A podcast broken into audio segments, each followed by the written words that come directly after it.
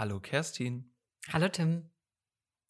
Schön, dich wieder zu hören hier bei uns in unserem Gaming-Podcast Hidden Gems, in dem du und ich über alles sprechen, was das Videospiel umgibt und davon ausgeht. Und heute, an diesem heißen Tag, haben wir uns hinter unser Mikro unsere Bildschirme geklemmt ähm, äh, und uns versteckt vor der Hitze, um mhm. über aber ein sehr ja, streitbares, hitziges Thema vielleicht mhm. zu sprechen. Mhm. Denn wir sprechen heute über Spiele mit mehreren ProtagonistInnen, indem wir nicht nur in eine Rolle schlüpfen, sondern in mehrere gleichzeitig. Entweder gleichzeitig oder frei wählbar oder eben auch nicht. Was sind die Vorteile dieser Entscheidung ähm, aus narrativer Perspektive? Macht diese Mechanik Spaß oder ist sie ein Hindernis? Und warum ähm, führt sie häufig dazu, dass sie im Singleplayer verbleibt und nicht dazu mhm. führt, dass mehr Spiele im Koop zusammengespielt werden. Über diese Fragen wollen wir uns heute unterhalten. Und ich schieße, bevor wir direkt einsteigen, noch einen kleinen Disclaimer vorweg. Und zwar, es gibt da relativ, wenn man kurz innehält und schaut, welche Spiele gibt es denn, wo man mehrere Spielfiguren oder Charaktere spielen kann, dann gibt es eigentlich relativ viele. Zum mhm. Beispiel mhm. in der rundenbasierten ähm, Strategiespielsparte ähm, kann man sehr häufig zwischen verschiedenen Einheiten oder ähm, Parteien oder, oder sozusagen Figuren sozusagen auf dem Spielfeld wählen. Sowas wie Age of Empires, XCOM oder auch sowas wie Mario und Rabbits. Über solche Spiele sprechen wir heute nicht. Mhm. Und wir werden auch nicht über Multiplayer-Spiele spielen, also Online-Multiplayer, wo wir auch zwischen verschiedenen Figuren und Einheiten wählen können. Mhm. Und auch nicht über Brawler und Fighting Games, in denen wir auch aus einer Reihe, aus einem Cast von ganz unterschiedlichen Figuren mit verschiedenen Fähigkeiten wählen können. Wir sprechen heute über narrative Spiele, Adventures, in denen wir mhm. sozusagen auch wirklich verschiedene Rollen einnehmen. Und Kerstin, was fällt dir denn da zuerst ein?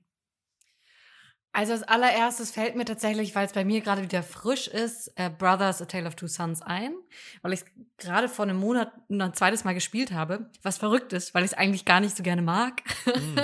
Und ich habe es vor zwei Jahren, glaube ich, das erste Mal gespielt und jetzt, wie gesagt, von einem Monat nochmal. Das Interessante ist aber, dass ich es beide Male im Multiplayer gespielt habe. Also es ist ein Spiel, das eigentlich dafür gedacht ist, dass du zwei Figuren simultan im Singleplayer spielst. Du hast mhm. eben die beiden Brüder, die sich auf eine Reise machen, weil der Vater ist krank und es braucht diese ganz bestimmte Pflanze, die zur Medizin später wird, um den Vater zu retten. Und deswegen machen die beiden sich auf den Weg um die zu beschaffen. Und eigentlich, wie gesagt, spielt man beide Brüder simultan.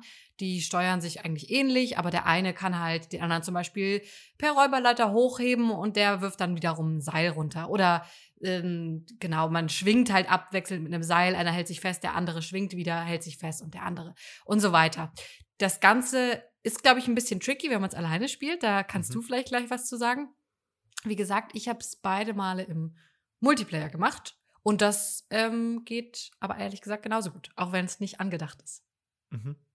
Das Coole ist ja, du hast ja simultan gesagt, aber äh, man muss, glaube ich, nochmal sagen, man spielt sie, wenn man allein spielt, mit einem Controller, gleich, also wirklich mhm. gleichzeitig, mhm. was sehr, ich glaube, ich sehr selten bis fast nie erlebt habe, dass man zwei Figuren irgendwie gleichzeitig äh, mit dem einen, äh, so jeweils pro Stick eine Figur spielt. Und das war, ja, wie du sagst, auch tricky. Ähm, und ähm, man wird so ein bisschen äh, kognitiv-motorisch herausgefordert. ja. Ähm, aber das, was, was ich mich noch erinnere, weil es ist wirklich sehr, sehr lange her, mhm. ist, dass es jetzt narrativ nicht der weite mhm. Wurf ist, mhm. Äh, oder? Nein, nein, nein, nein. Es ist vollgestopft mit Tropes, ehrlich gesagt. Wenn wir mal überlegen, ähm, gibt es weibliche Charaktere? Es gibt die Mutter. Und rate mal, was ist mit der Mutter? Die ist tot. Ja, die ist tot. Genau, weil weibliche Charaktere sind gut für Motivation und am besten, wenn sie tot sind, löst am meisten Emotionen aus. So. Und ah, es gibt noch eine, der begegnen wir später, die retten wir natürlich, weil die ist da mhm. gefesselt mhm. und so, Damsel ja. in Distress mäßig. Wir retten die. Und was passiert dann? Ganz genau, sie wird zu einer bösen Spinne und versucht uns zu töten. Ja, weil Frauen sind böse, denen darfst du nicht ja, vertrauen, okay? Mhm. Mhm. Gut. Alles klar. Also, und sowas macht das Spiel einfach die ganze Zeit.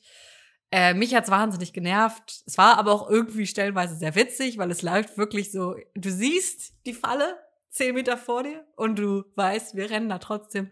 Wir rennen da rein, es schnappt zu, es wird ein bisschen wehtun, aber es kitzelt auch ein bisschen. Es ist ein bisschen witzig. Ein bisschen lustig mhm. ist es schon. Also ja, narrativ ist das Spiel leider nicht sehr, nicht so wahnsinnig toll. Ja.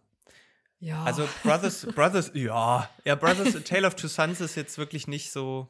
Also es ist wirklich so märchenhaft, aber eben auch die so wirklich ein altes Märchen mm. und eben damit, wie du sagst, auch die Tropen. Das Tolle aber aus Brothers A Tale of Two Sons sind dann zwei weitere interessante Spiele entstanden, nämlich einmal A Way Out, ein Prison Break-artiges äh, Ausbruchspiel, wo man mhm. zwei Protagonisten spielt und It Takes Two. Also mhm. es war das erste Spiel von Joseph Ferris, der sich da so ein bisschen mit ausprobiert hat, mit so einem kleinen Korb und der dann eben sich fokussiert hat auf Zwei-Spieler-Erfahrung. Und gerade It Takes Two war mechanisch, war narrativ auch jetzt nicht der große Wurf, aber mechanisch und Leveldesign-mäßig wirklich mhm. toll. Das haben wir ja schon gesagt.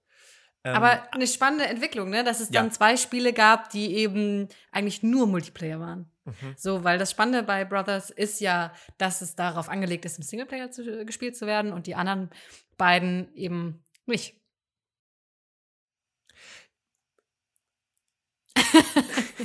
ja. ja. ich glaube, es, ich, ich glaube, es lag eben daran, dass ähm, man gemerkt hat, okay, äh, das sind zwar Figuren, die sich irgendwie einander, also die einander ja brauchen, die aber ja. jetzt nicht so unterschiedliche Fähigkeiten haben, äh, dass sie sich wirklich ergänzen, so, also spannend ergänzen, wie es ja mhm. auch dann äh, bei ähm, It Takes Two der Fall war, dass man ja wirklich ähm, einfach ganz andere Figuren, also sich braucht. Man kommt nicht weiter alleine. Mhm. Und bei Brothers The Tale of Two Sons ist es irgendwie so, ja, irgendwie ist es auch, man hätte das Ganze auch ehrlicherweise auch mit einer Figur spielen können. Also ja. Also es, es, es, gibt wenig Momente, wo man sagt, okay, gut, außer die Räuberleiter oder äh, die helfende Hand ist jetzt wenig Unterschied zwischen diesen ja. beiden Charakteren.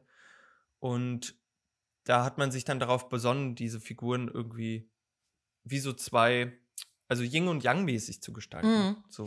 Ja, weil es ist ja auch eine, eine ziemlich einzigartige Entscheidung eigentlich zu sagen, hier, du hast im Singleplayer zwei Charaktere, die du gleichzeitig spielen kannst. So, mhm. ich glaube, dass also für mich hat es sich nicht so richtig ergeben. Ich habe halt gedacht, okay, aber wenn ich die Möglichkeit habe, zum Beispiel an der Switch beide Controller aufzuteilen, einer spielt eben den Bruder mit dem linken Stick und äh, so die andere Person mit dem anderen Teil, hat sich das einfach gut ergeben und dann mhm. hatte ich gar nicht gar nicht den Drang oder das Interesse, das nochmal alleine zu spielen und beide zu steuern. Also ich ja. glaube, dafür war es wirklich nicht spannend genug von, von der Mechanik her. Oder ja, hat sich irgendwie nicht angeboten. Eben, also wir haben vorher gesagt, es, es hat diese unique Mechanik, zwei mhm. äh, äh Figuren gleichzeitig zu steuern. Mhm. Aber wir merken ja im Gespräch, eigentlich ist der Mehrwert gar nicht so krass und wir ja. sehen ja auch, es nach, macht niemand nach. Also es war dann nicht so spannend äh, wie man vielleicht dachte. Ja. So, so. Ja, was es öfter gibt, ist ja, dass du wechseln kannst zwischen ein oder mehreren Char Charakteren und die währenddessen aber von der KI gesteuert werden. Also das ja. hatten wir bei Never Alone zum Beispiel, darüber haben wir in der letzten Folge geredet oder vorletzten Folge, wo wir gesagt haben, wir haben dieses ähm, Mädchen und wir haben den Polarfuchs und wenn man es im Singleplayer spielt, dann wird jeweils die andere der andere Teil quasi von der KI gespielt. Oder bei Knights and Bikes, ganz, ganz mhm. tolles Spiel von 2019, wo man eben zwei Mädels spielt, ähm, Demelsa und Nessie, und die sind auf so einer Schnitzeljagd auf der Insel unterwegs. Äh, richtig schöner Artstyle. Große mhm. Empfehlung, mhm. sich das mal anzugucken. Ich glaube, das ist ganz schön untergegangen, ehrlich gesagt. Ja. Und die haben unterschiedliche Skills und man kann, man kann wechseln zwischen den beiden. Man kann es auch im Multiplayer spielen. Aber eben äh, die Person, die du nicht spielst, wird von der KI übernommen. Und das funktioniert eigentlich auch ganz gut. Ja, obwohl bei, bei Knights and Bikes funktioniert sehr gut. Bei Never Alone ist es wiederum ja, hakelig. dann hakelig. Also ja. Never Alone auch ein Beispiel wie Brothers A Tale of Two Sons, wo man einerseits das auch alleine spielen kann, also eine Figur spielt und dann mit Knopfdruck wechselt oder auch mhm. beide zusammenspielt. Und da ähm, ergänzen sich die beiden Figuren halt nicht so gut. Die eine, der Polarfuchs, ja. ist ein bisschen schneller, dann kommt die Kamera nicht mit oder ist schon irgendwie aus dem Bild. Ähm, hm. also es ist, und so wirklich Fähigkeiten technisch, klar, der Polarfuchs ist ein bisschen agiler, kann höher springen. Ja. Ähm, aber so wirklich, wirklich ergänzend tun die sich nicht so. Also es hat sich Mhm.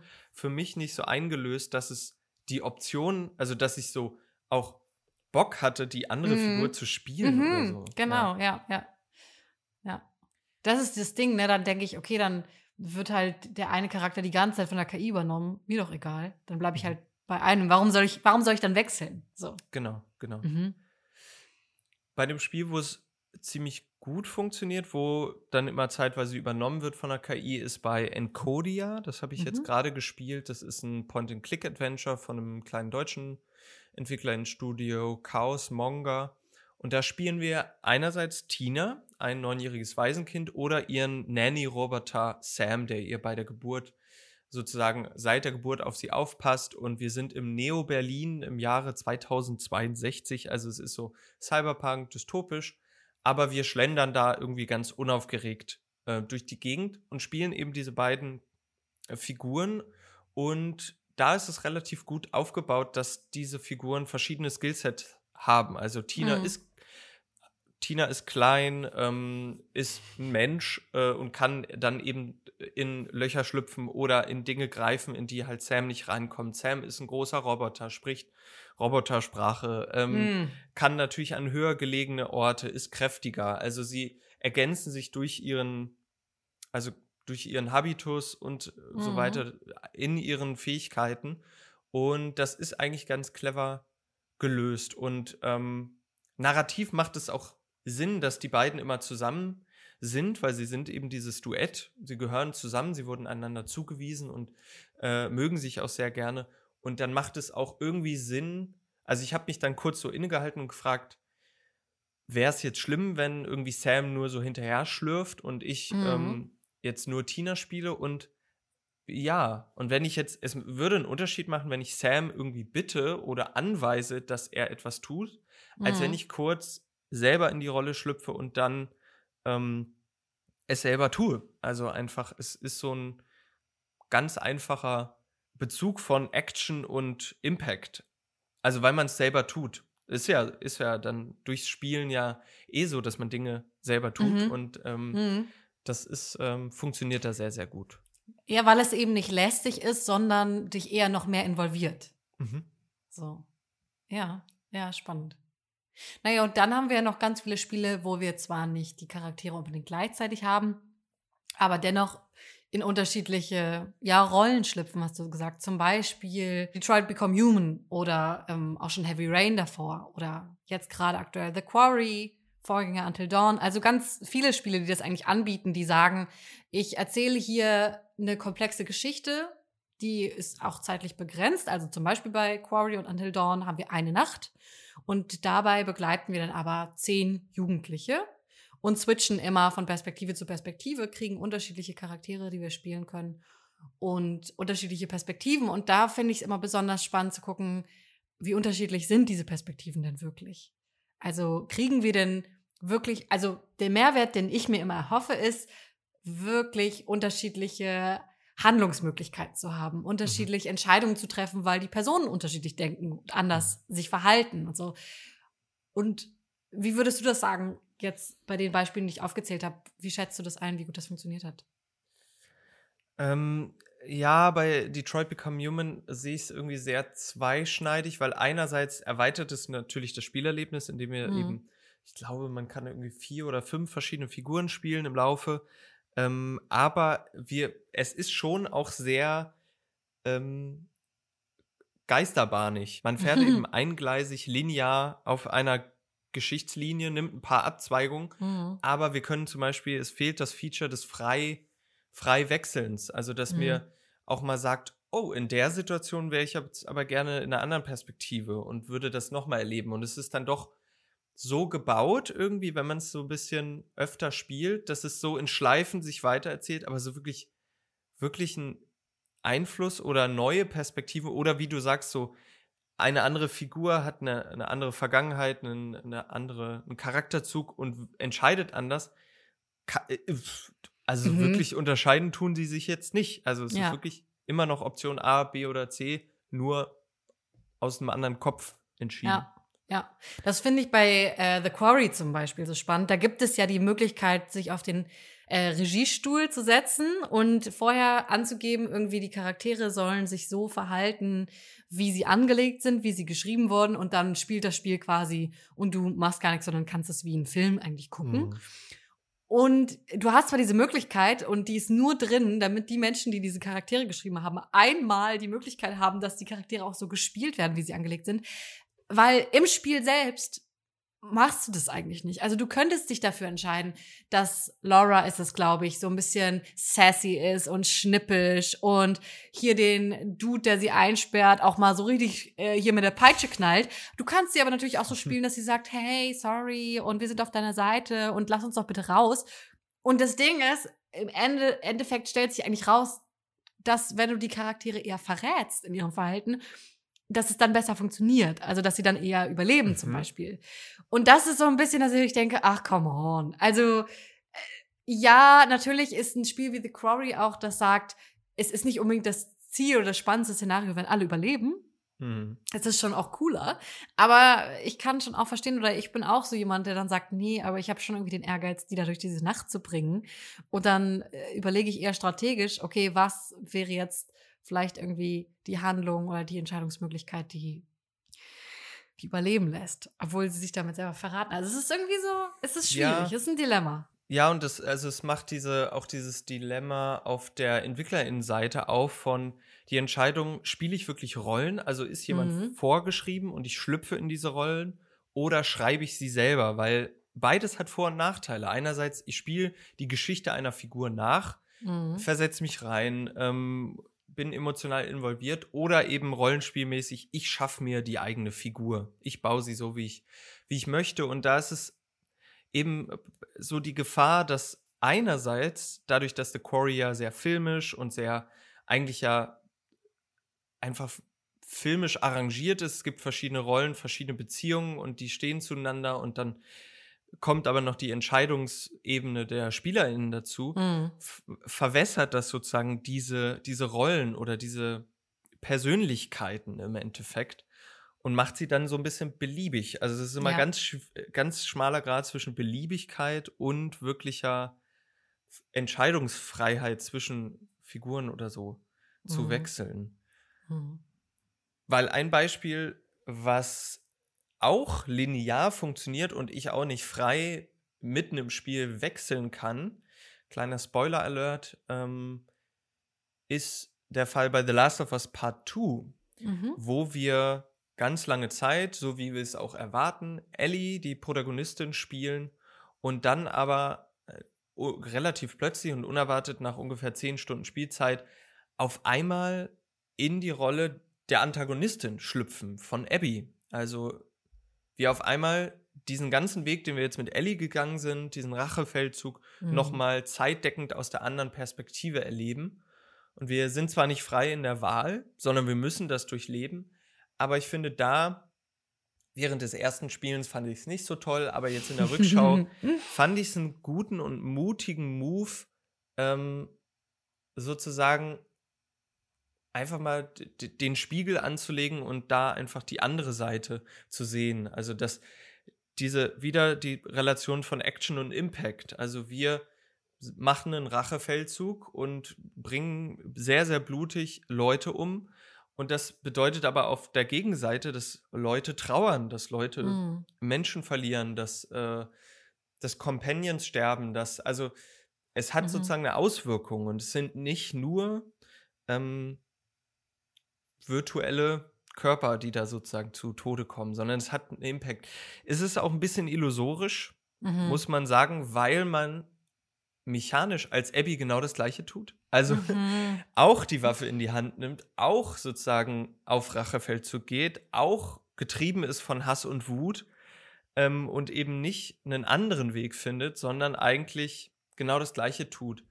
Ähm, aber ich fand, da war es eben schon mal ein guter Weg, zwei mhm. Perspektiven zu nehmen und zwei Protagonistinnen einzusetzen. Mhm. Ja, ich glaube, bei The Last of Us Part 2, für mich ist das so ein bisschen mit der Brechstange.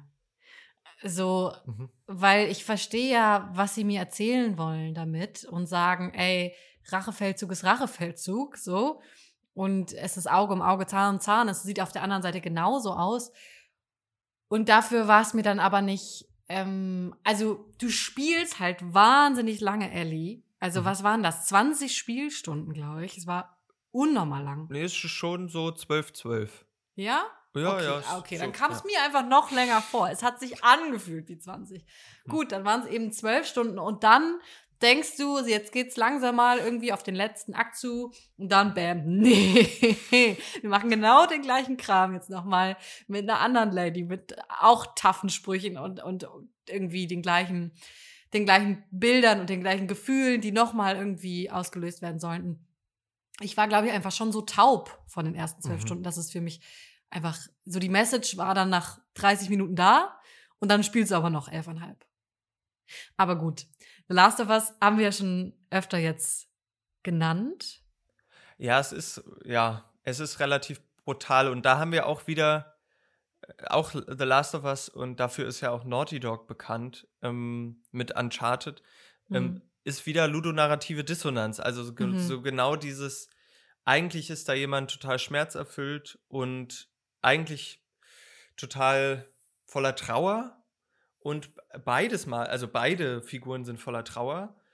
Und beide reagieren aber irgendwie so, als gäbe es nur die eine Lösung. Als Ja. gäbe es nur den Weg der Gewalt. Und ähm, der ist natürlich wieder einkodiert. Also da haben wir wieder viel Prob Problematisches, weil es eben nicht die Entscheidungsfreiheit gibt, äh, auch wegzugehen oder einfach auch, auch mal taub zu sein und handlungsunfähig und so. Aber das Mhm. funktioniert ja nicht. Wir müssen ja was tun. Wir brauchen Action. Mhm. Wir müssen beschäftigt werden. Genau, und das haben wir auch irgendwie schon immer so erzählt und jetzt erzählen wir es Ja. nochmal mit weiblichen Protagonistinnen. Ja. Los geht's. Ein Spiel, über das ich gerne noch mit dir reden würde, ist The Last Guardian. Mhm. weil das ja einfach nochmal ein spannender Grenzfall ist irgendwie.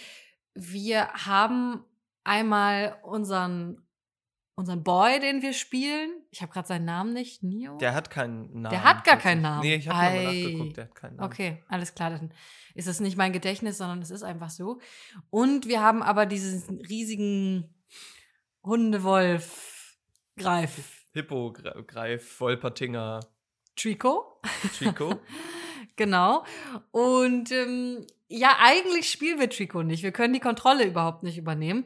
Und trotzdem haben wir das Gefühl, wir, wir spielen so mit dem zusammen, weil wir denen so Anweisungen geben können. Wir können dem irgendwie sagen, hey, komm mal her, bringen wir uns mal dahin, spring mal rüber, hol mal das da.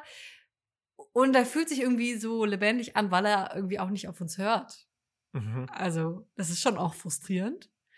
Aber irgendwie auch hat man schon das Gefühl, man ist ein Duo in diesem Spiel, oder? Wie ging es dir damit? Ja, und äh, man ist irgendwie mit, mit irgend, irgendwas unterwegs, was eben nicht nur so eine äh, Befehlmaschine ist und alles genauso Mhm. macht, wie wir das wollen, sondern so ein bisschen wie eine Art von eigen, eigen, äh, eigenen Willen hat, was eigentlich weird ist, weil wir in einem Computerspiel sind. Und Hm. ähm, das macht irgendwie so total spannend. Ich war auch oft frustriert. Ich kann es nicht Mhm. leugnen. Also es Mhm. frustriert auch, wie es ja auch häufig ist, wenn man irgendwas spielt und der Controller nicht das macht, was man will.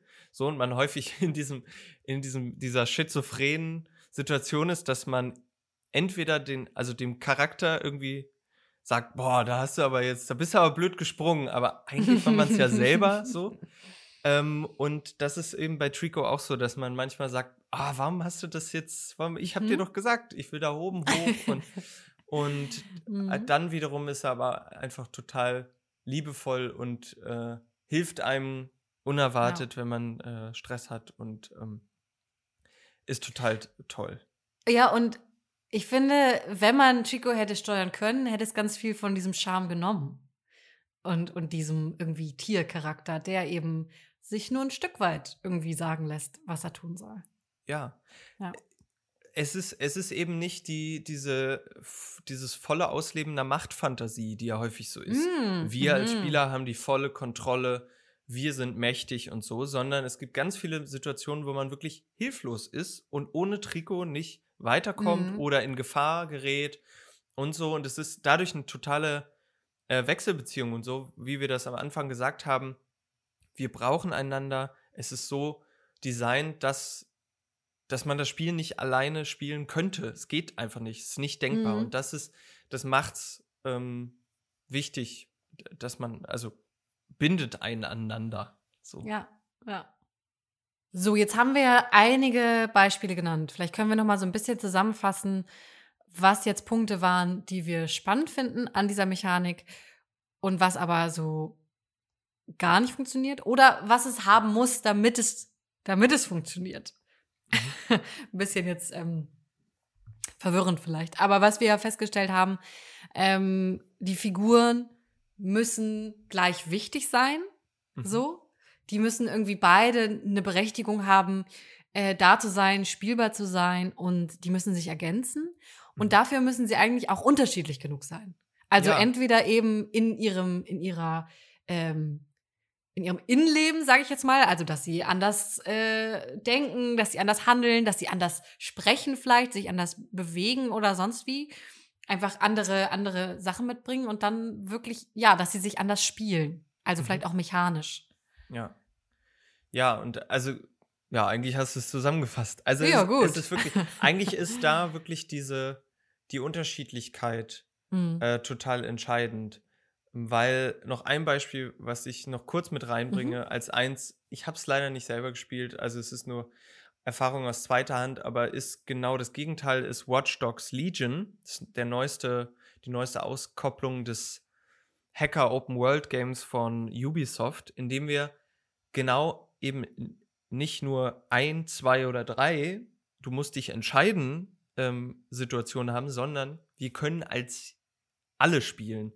Du kommst in diese fiktive Version von London und startest als irgendein beliebiger Operator und kannst die Oma beim Bäcker spielen, du kannst aber auch den Zeitungsverkäufer spielen, du kannst die äh, PR-Managerin spielen, du kannst ähm, eine krasse ähm, Agent spielen, du kannst jeden und jede spielen. Mhm. Und da ist es genau dieser Aspekt von, ich muss ja auch einen Grund haben, Mhm. diese Figuren zu spielen. Also die müssen Mhm. mir ja irgendwas auch bieten und unterschiedlich Mhm. sein. Und es ist diese Utopie und dieses Werbeversprechen von Spieler, als wer du sein willst und die, die Grenzenlosigkeit, aber ist genau diese Gefahr der Beliebigkeit, Mhm.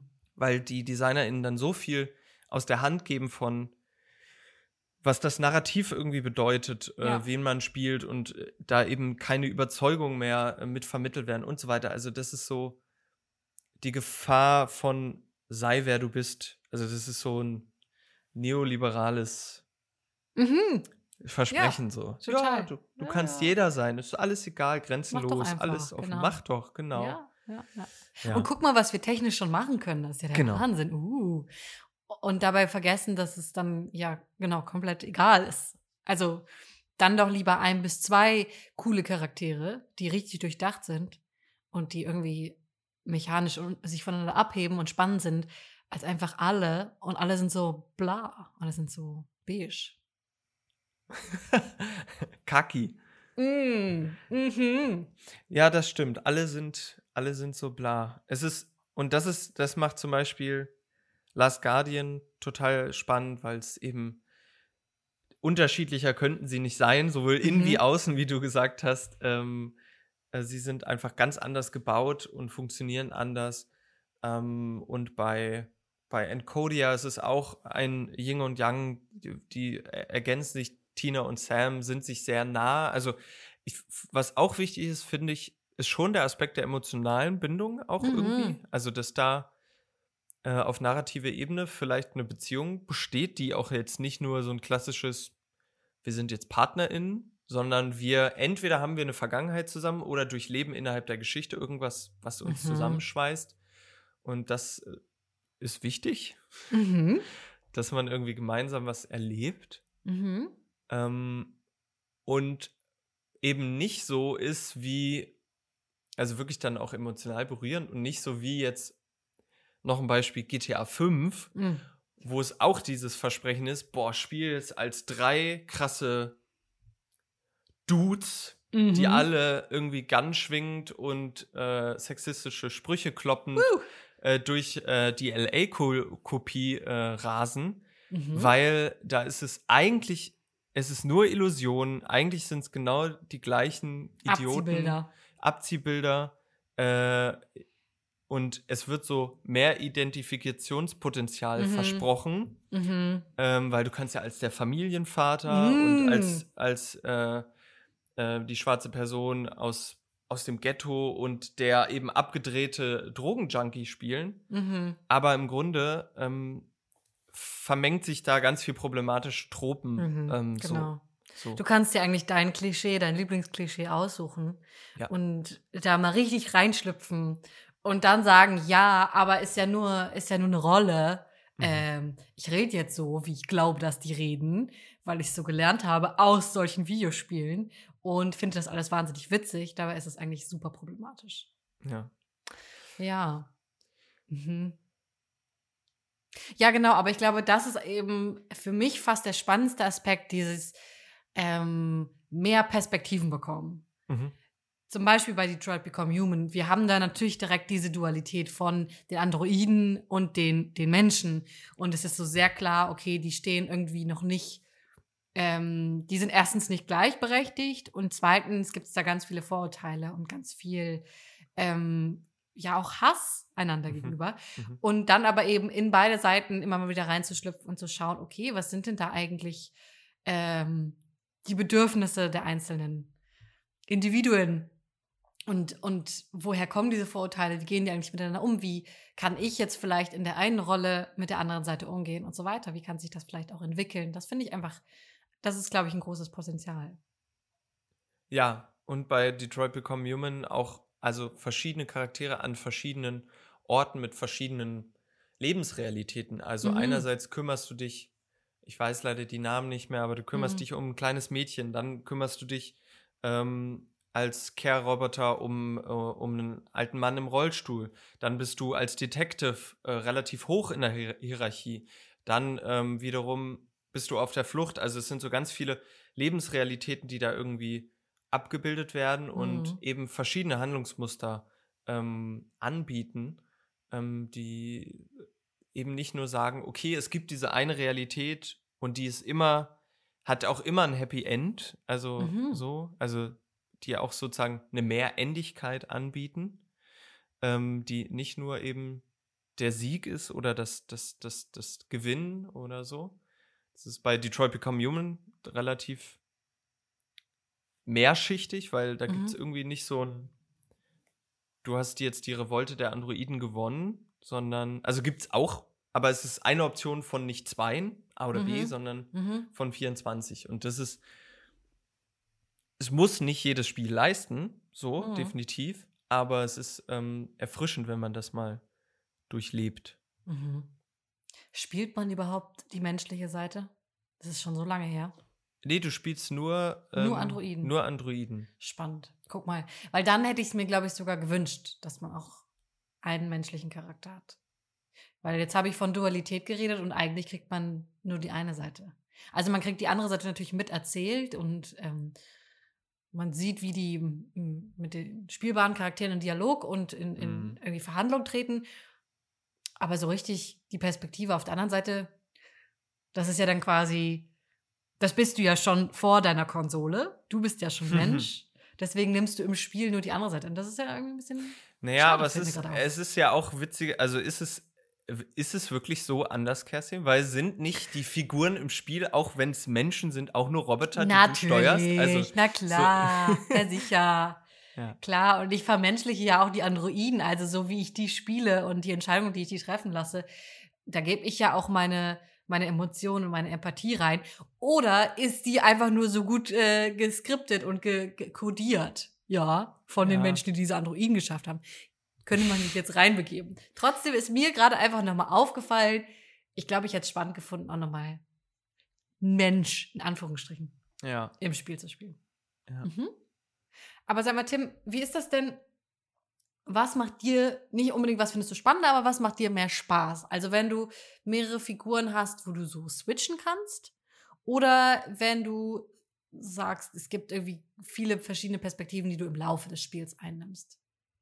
Also ich mag das eigentlich gerne, wenn ich die äh, freie Wahl habe. Ja. Oder die, die Illusion der freien Wahl, Hm. freien Wahl die. Er- Weitererzählung des virtuellen freien Willens. Ei. Also wenn ich dann halt irgendwie äh, switchen kann und einfach ein Problem irgendwie lösen kann auf verschiedenen Wegen oder eben sozusagen weiß, okay, diese Figur kann jetzt genau diese Fähigkeit, es gibt das Problem, wie löse ich das jetzt? Oder auch wenn es Momente gibt, wie ähm, dass man die Fähigkeiten kombinieren muss, also erst das eine und dann das andere, was ja gerade so im Puzzle- und Adventure-Genre äh, so der Fall ist, dann mag ich das sehr, sehr, sehr gerne. Ähm, Find aber auch, dass so narrative, also dann hat es mehr was Filmisches und was Nacherzähltes. Ähm, Wenn es eben narrativ stimmig ist, dass ich verschiedene Perspektiven einnehme, dann ist das auch völlig in Ordnung. Aber eigentlich mag ich es, wenn, wenn man das irgendwie selber entscheiden kann. Mhm. Aber gerade bei diesen linearen Momenten denke ich mir, warum macht man das nicht zusammen? Also warum spielt man es dann eben nicht im, im Koop? Mhm. Ähm, und warum sind diese Spiele, so toll es auch ist, zwei Perspektiven in einem Singleplayer-Erlebnis Ja. zu haben, Ja. warum kann man die nicht teilen, Kerstin? Wa- Warum, warum?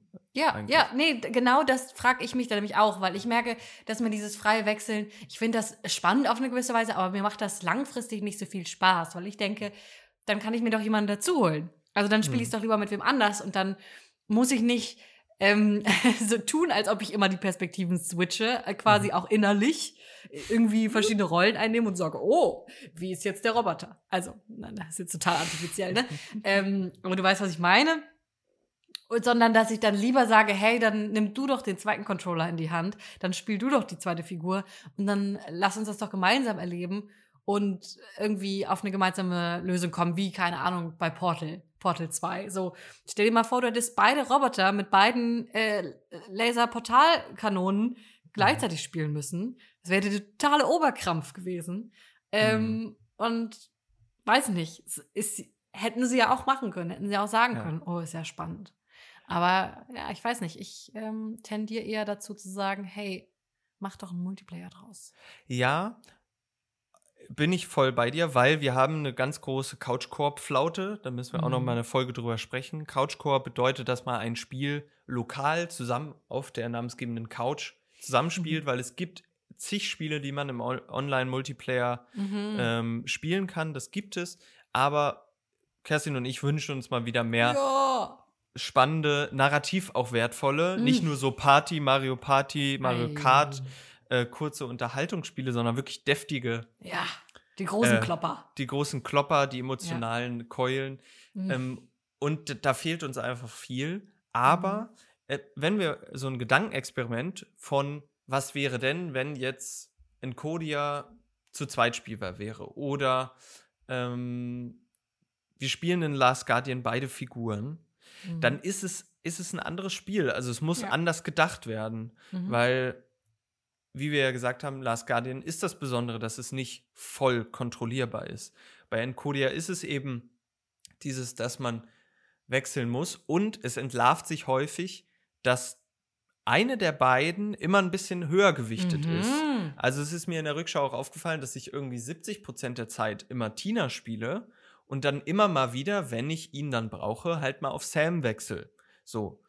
Ähm, das heißt, die sind gar nicht so gleich gebalanced, dass jetzt eine Person, die jetzt die andere Figur spielt, auch über das ganze Spiel jetzt auch wirklich zu tun hat, sondern halt, die Mhm. würde halt irgendwie mitlaufen, aber irgendwie richtig viel tun könnte sie nicht. Also es ist schon auch wirklich noch mal beim ganzen Designprozess total wichtig zu denken, was gebe ich dieser Figur für eine Aufgabe, äh, für eine Agency sozusagen. Ja, ja. ja.